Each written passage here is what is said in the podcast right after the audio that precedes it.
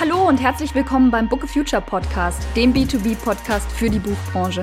Ich bin Estelle Traxel und gemeinsam mit der LMU München, der Internationalen Buchwissenschaftlichen Gesellschaft, dem Zentrum für Buchwissenschaften und der HTWK Leipzig diskutieren wir innovative Ansätze und Modelle für die Buchbranche, um für einen zukunftsfähigen Wandel zu sorgen. Heute habe ich die beiden Gründerinnen Sarah Zechel und Laura Nerbel von dem Verlag und Töchter bei mir zu Gast. Sarah und Laura haben den Verlag 2019 mit drei weiteren Kommilitoninnen gegründet und haben einen starken Fokus auf feministischen Sachbüchern. Wie die fünf auf die Idee gekommen sind, einen eigenen Verlag zu gründen, was sie bei anderen Verlagen vermisst haben und was sie rückblickend vielleicht auch jetzt selbst anders machen würden, das erzählen sie mir heute in dieser Folge. Hi Sarah, hi Laura, schön, dass ihr heute bei Book of Future zu Gast seid. Vielen Dank für die Einladung. Hallo Estelle. Hi. Stellt euch doch mal bitte kurz vor, wer seid ihr und was genau macht ihr? Ich bin Sarah, ähm, ich komme aus München und ich bin Teil von Und Töchter, einem feministischen Verlag aus München. Und ich bin bei Und Töchter für Lektorat und Herstellung verantwortlich. Und ich bin Laura und bin bei Und Töchter für ebenfalls das Lektorat und für den Bereich Lizenzen und Foreign Rights zuständig. Okay, dann erklärt doch mal bitte genau, was, was ah, ihr habt es schon angesprochen, es ist ein feministischer Verlag, aber vielleicht könnt ihr noch ein bisschen mehr zu sagen. Äh, was genau ist euer Differenzierungsmerkmal auch gegenüber anderen Verlagen? Ähm, und äh, aus welcher Ecke kommt ihr so? Ja, wir haben alle Buchwissenschaft, Verlagspraxis an der LMU studiert. Und ähm, aus der Ecke kommen wir also. Und wir haben 2019 den Und Töchter Verlag gegründet, fokussieren uns seitdem auf vor allem feministische Sachbücher. Ähm, dabei denken wir Feminismus als intersektional und äh, sind damit auch einer der wenigen Verlage, die das so konsequent durchziehen. Wir trauen uns auch Tabus zu brechen, ähm, präsentieren uns auf ähm, Social Media sehr persönlich, äh, legen da großen Wert drauf, uns dort nahbar zu geben und ähm, genau. Ja, ich glaube, das Wichtigste auch noch ist, ähm, dass wir vor allem einfach an den Themen der Zeit dran sein wollen mit unseren Büchern. Also so sehr an, an gesellschaftspolitischen Themen interessiert sind und die dann auch für unsere Generation und für die jungen Leute irgendwie möglichst äh, vielfältig betrachten wollen und auch möglichst viele Informationen zu diesen Themen geben wollen. Vielleicht könnt ihr uns mal so ein bisschen mit auf die Reise nehmen. Ihr habt jetzt gesagt, ihr habt Buchwissenschaften studiert, ähm, aber wie kam es denn 2019 ähm, aus dem Studium dazu, dass ihr gesagt habt und wirklich irgendwie so einen mutigen Schritt auch gegangen seid und gesagt habt, okay, wir gründen jetzt einfach selbst einen Verlag? Ja, also wir hatten natürlich viele Seminare in, im Masterstudiengang und ähm, haben aber dabei auch gemerkt, dass die Branche schon relativ starre Strukturen hat, äh, dass in den meisten Verlagen tatsächlich weiße Männer an der Spitze sind als Verleger. Und ähm, ja, vor allem bei un unseren Praktika haben wir einfach bemerkt, dass ähm, man relativ wenig Freiheiten hat, um irgendwas zu machen, so in der Position jetzt eben zum Beispiel als Praktikantin. Und ähm, ja, wir hatten dann irgendwie mal so ein, uns getroffen. Also wir sind halt auch privat befreundet alle, ähm, haben uns zu einem Glas Wein äh, getroffen und haben dann ein bisschen rumgesponnen und äh, hatten dann tatsächlich einfach die Idee so, ja, lass einfach selber einen Verlag gründen, lass es ein bisschen anders machen, ein bisschen cooler, ein bisschen jünger. Nachdem wir alle Frauen sind, ähm, ist uns halt das ganze Thema Feminismus auch super wichtig, das in der Branche präsenter zu machen, nachdem sehr viele Frauen ja auch in Verlagen arbeiten. Ähm, genau, und so, so sind wir auf diese doch auch ein bisschen Schnapsidee gekommen, einen eigenen Verlag zu gründen. Angefangen haben wir da vor allem dann mit literarischen Veranstaltungen in München. Die haben wir Rauschen und Töchter genannt.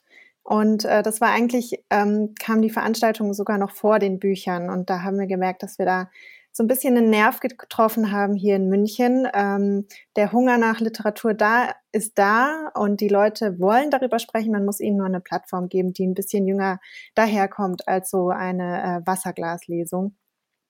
Und die Veranstaltungen sind wirklich gut angekommen. Wir waren da im Boxstudio und im Gemüseladen. Ähm, es war immer ausverkauft, was uns sehr gefreut hat. Und da waren eben auch Menschen da, die mit der Literatur vielleicht schon ähm, nicht mehr so viel am Hut haben. Und dann erst 2020 kam eigentlich unser erstes Buch raus. Mhm. Und habt ihr eigentlich so eine äh, wirkliche Zielgruppe definiert? Also unsere Zielgruppe ist hauptsächlich tatsächlich ja Leute in unserem Alter, also Millennials. Ähm, Wir haben aber auch gemerkt, dass bei bestimmten Themen auch ein bisschen ältere Leute unsere Bücher gerne lesen. Also wir haben zum Beispiel den Titel Nachkommen. Da geht es um Briefe, die Töchter an ihre Mütter schreiben. Und da wird natürlich auch schon unsere Elterngeneration irgendwie auch angesprochen, weil die sind vielleicht Mütter oder selbst natürlich auch Töchter. Und genau, also es ist ähm, vor allem unsere junge Generation, aber auch ein bisschen darüber hinaus. Und ihr seid ursprünglich fünf Gründerinnen. Ähm, vielleicht könnt ihr mal kurz ein bisschen erklären, wer hat bei euch welche Aufgaben und habt ihr auch am Anfang, weil ihr habt ja alle Buchwissenschaften studiert, habt ihr darauf auch geachtet, dass ihr irgendwie komplementäre, ähm, komplementäres Skillset habt oder wie seid ihr das angegangen? Also wir haben, das hat sich ganz organisch bei uns ergeben mit den Aufgaben. Ähm, wir sind aus unterschiedlichen anderen ersten Studiengängen gekommen, haben damit unterschiedliche Erfahrungen mitgebracht, auch aus unseren Praktika in Buchverlagen. Und so hat sich dann ergeben. Jeder hatte Lust auf was anderes und äh, zufällig haben wir damit alle wichtigen Positionen innerhalb eines Verlags abgedeckt und äh, sowas wie die Grafik oder das Korrektorat sind dann ausgelagert. Inzwischen sind wir jetzt noch zu viert, ähm, also Laura, Jessie, Elena und ich. Und äh, genau, Laura und ich machen eben Lektorat zusammen. Laura macht zusätzlich auch noch Foreign Rights und Lizenzen. Ich mache noch zusätzlich die Herstellung, also ähm, alles, was über die Grafik, Covergestaltung hinausgeht. Ähm, Genau, Elena ist für Vertrieb und Veranstaltungen verantwortlich und Jessie macht äh, die Finanzen, Verträge und Social Media. Und wie habt ihr euch da ähm, wirklich, wenn ihr jetzt auch so äh, Lizenzen und all solche Dinge ansprecht, wie habt ihr euch das draufgepackt? Also das habt ihr wahrscheinlich nicht im Studium gelernt, oder? Nee, das ist alles Learning by Doing.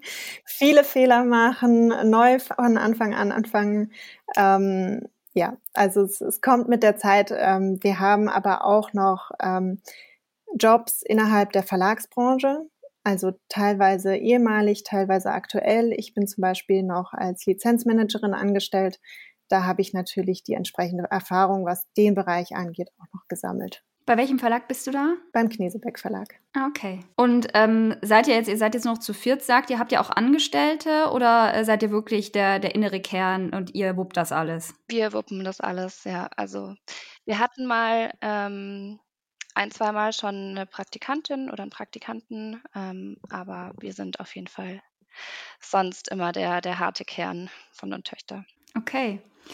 Ähm, ja, mit welchen Herausforderungen wart ihr denn so im Jahre, im Laufe der Jahre? Corona kam ja dann auch dazwischen äh, so konfrontiert. Vielleicht könnt ihr irgendwie so zwei bis drei wirklich Herausforderungen rauspicken, die, die vielleicht schwierig waren, aber die euch natürlich wie immer dann auch ähm, dazu gebracht haben, dass ihr daraus ähm, ja stärker hervorgeht. Genau, also mit Corona hast du schon ein gutes Stichwort genannt. Das hat uns natürlich auch ziemlich getroffen, vor allem weil wir am Anfang eben sehr viele Veranstaltungen gemacht haben. Ähm, das war dann leider lange Zeit nicht mehr möglich. Ähm, und wir hatten da immer sehr viel Spaß daran und fanden es halt auch cool, im Austausch mit unserer Community zu sein. Und das ist halt dann erstmal irgendwie ziemlich weggefallen. Mm, für die Bücher war es jetzt nicht so ein krasser Nachteil oder so. Die kann, kann man trotzdem machen, auch wenn man sich nur digital sieht oder so. Nur für ja die Buchpartys oder so, die man dann mit den Autorinnen beim Release von einem neuen Buch machen möchte, eigentlich war es halt dann schade, weil die teilweise auch nur digital stattfinden konnten. Ähm, genau, aber ja, wir waren dann umso glücklicher, als Corona dann so wieder ein bisschen abgeflaut ist zwischendurch und wir dann doch wieder eine Veranstaltung machen konnten. Das war dann auf jeden Fall umso schöner. Was ich gerne noch hinzufügen würde, jetzt abgesehen von Corona, ist es als kleiner unabhängiger Verlag auch erstmal sehr schwierig, in diese Vertriebs Vertriebsstrukturen einzutreten.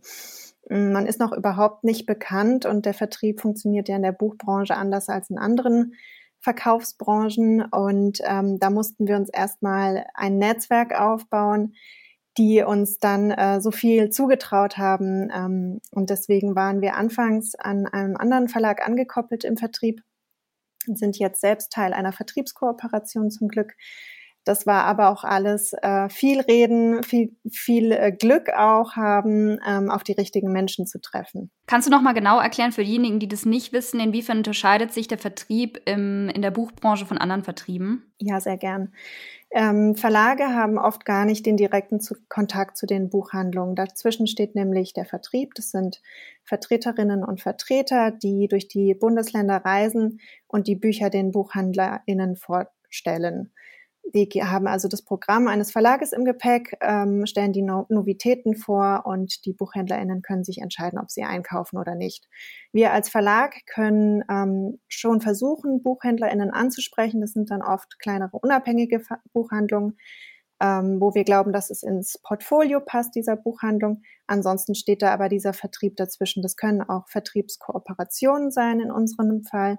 Viele Verlage, die sich zusammenschließen und mit Leuten zusammenarbeiten, die dann mit den Key Accounts auch sprechen. Vielleicht noch eine Sache zur Finanzierung. Also was auch für uns immer wieder nicht, also, ja, was für uns auch immer wieder eine Herausforderung ist, ist tatsächlich die Finanzierung unseres Programmes und des Verlages, weil es einfach das Konzept des Verlags ähm, bedeutet ja, dass man in Vorleistungen geht, also dass man zuerst sehr viel Geld ausgibt, bevor man ähm, dann das Buch produziert und dann eben verkauft. Und da vergeht einfach sehr viel Zeit in, in der Zwischenzeit. Das sind oft irgendwie ja, sechs Monate bis zu einem Jahr, ähm, wo man an diesem Buch arbeitet ähm, und dann halt erst zum Verkaufen kommt. Und das ähm, ist natürlich einfach eine finanzielle Belastung oder eine, eine Situation, die man irgendwie ja, hinkriegen muss. Und äh, das merken wir einfach auch immer wieder, dass es ähm,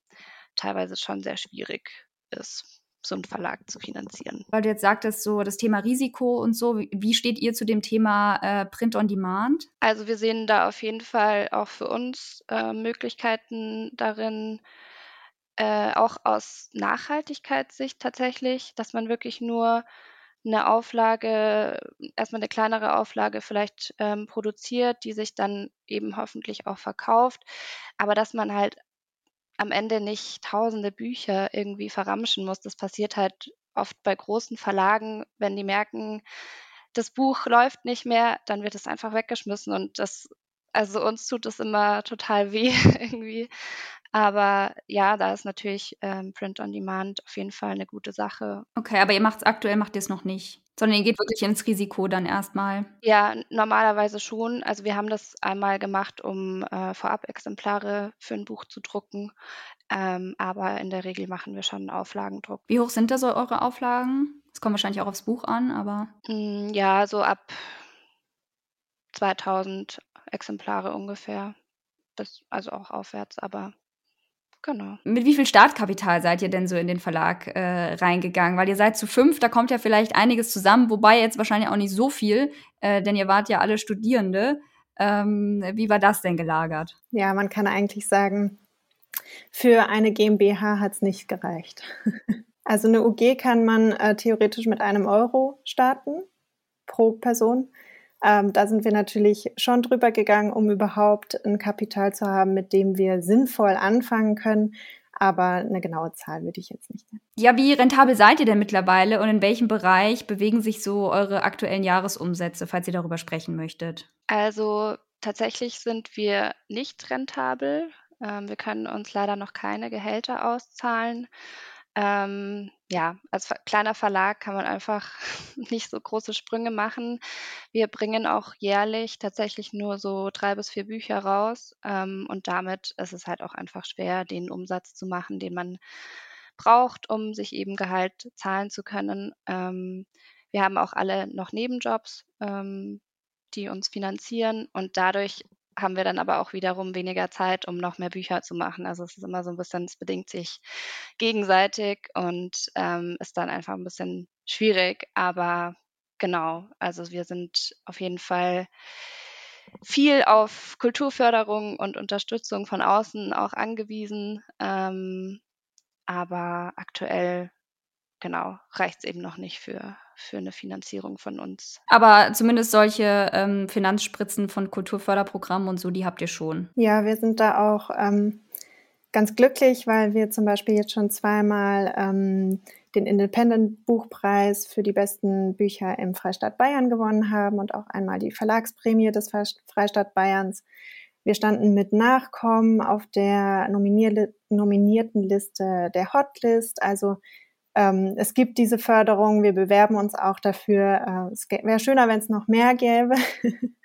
Aber ähm, ja, also ich glaube, wir sind da schon ganz gut dabei. Wisst ihr, wie, wie so im Durchschnitt Independent-Verlage, wie lange die wirklich existieren müssen, um irgendwann rentabel zu sein? Also ich habe äh, von, von dem ähm, Verleger vom Trabantenverlag, der hat auch gesagt, das ist irgendwie auch eine Illusion zu denken, dass man ähm, Verlag gründet und dann, ähm, dass, dass sich das sofort rentiert. Da muss man schon einen langen Atem haben. Habt ihr irgendwie so Zahlen, wie lange das im Durchschnitt dauert? Ich könnte da jetzt keine Zahlen nennen, ehrlicherweise. Also ich habe mal äh, irgendwas von drei Jahren oder so vernommen, aber ähm, wie Sarah schon sagte, wir machen auch zu wenige Bücher.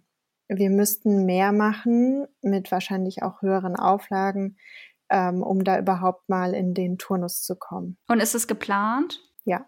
Okay, ab wann? Habt ihr da schon eine, eine Zeitschiene? Sobald wir eine Finanzierung an den, ans Land geholt haben. also das heißt, ihr pitcht gerade auch aktiv? Ja, wir müssen, ähm, weil es sonst ähm, problematisch werden würde. Für uns. Aber ähm, pitcht ihr dann ähm, nur bei äh, Kulturförderausschüssen oder wirklich auch bei Investoren? Mm, vor allem bei ersterem.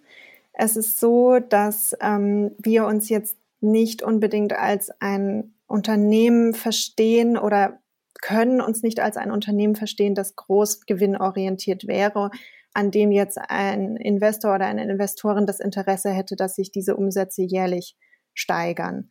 Das muss man einfach so ehrlich sehen. Wir sind eine Kulturinstitution. Wir tragen zur Vielfalt der Verlagslandschaft bei mit unseren Büchern zur Literaturwelt. Ähm, da ist eher das Interesse ein bisschen ein anderes, nämlich an der Kultur an sich. Ja, was würdet ihr denn zukünftig bei einer Gründung anders machen? Ich glaube, äh, wir würden uns von Anfang an mehr über die Zusammenarbeit mit Stiftungen und eben Kulturförderung informieren, ähm, durch die eben auch viele Projekte unterstützt werden können. Und ähm, ich glaube, wir haben zum Beispiel auch so ein bisschen das Zeitmanagement äh, unterschätzt, also wie lange man wirklich braucht, um ein Buch zu machen. Ähm, das ist einfach oft jetzt, hat es viel länger gedauert, als wir geplant hatten ähm, oder ist es irgendwas dazwischen gekommen und uns da irgendwie eine realistische äh, Einschätzung vorher zu holen, das, das würden wir, glaube ich, anders machen, äh, wenn wir nochmal gründen würden. Wie lange dauert das so im Schnitt bei euch? Also von ersten Gespräch bis das Buch wirklich erscheint, können wir gut von einem Jahr sprechen. Würdet ihr noch irgendwas anders machen? Ich glaube, so wie wir rangegangen sind, war das überhaupt nicht verkehrt. Also wir haben ähm, einfach aus der absoluten Leidenschaft gegründet, ähm, sicherlich mit auch teilweise blauen Augen, aber ähm, nur so haben wir jetzt auch so viel in so kurzer Zeit gelernt. Also ich würde vieles nochmal ganz genauso machen. Ja, vielleicht gibt es ja auch Hörerinnen und Hörer, äh, die auch zukünftig äh, daran interessiert sind, einen Verlag zu gründen. Was würdet ihr denen denn raten? Ich glaube, das Wichtigste für uns war auf jeden Fall, dass wir uns ein ganz, ganz großes Netzwerk an Leuten aufgebaut haben, die an uns glauben, die uns unterstützen, auch wenn es mal schwierigere Phasen gibt ähm, und an die man sich einfach ja vertrauensvoll wenden kann, wenn man Fragen hat, wenn man sich unsicher ist bei Entscheidungen. Also das ist wirklich ein, ein ganz großer Punkt und wir merken jetzt auch gerade eben, dass uns das total ähm, hilft in, in einer schwierigen Lage. Wie habt ihr euch das Netzwerk aufgebaut, wenn jetzt zum Beispiel Studierende zuhören und die, die wüssten dann erstmal wahrscheinlich gar nicht, was meint sie denn jetzt mit Netzwerk aufbauen? Ähm, wie geht man das an? Also einmal durch Bewerbung für Förderungen. Da kommt man oftmals in so ein Alumni-Netzwerk hinein ähm, oder über die es gibt äh, zum Beispiel die Bücherfrauen, ähm, eine Initiative von Frauen in der Verlagsbranche und in der Buchbranche. Es gibt The Female Publisher, das richtet sich an Frauen, die ähm, Verlegerinnen sind.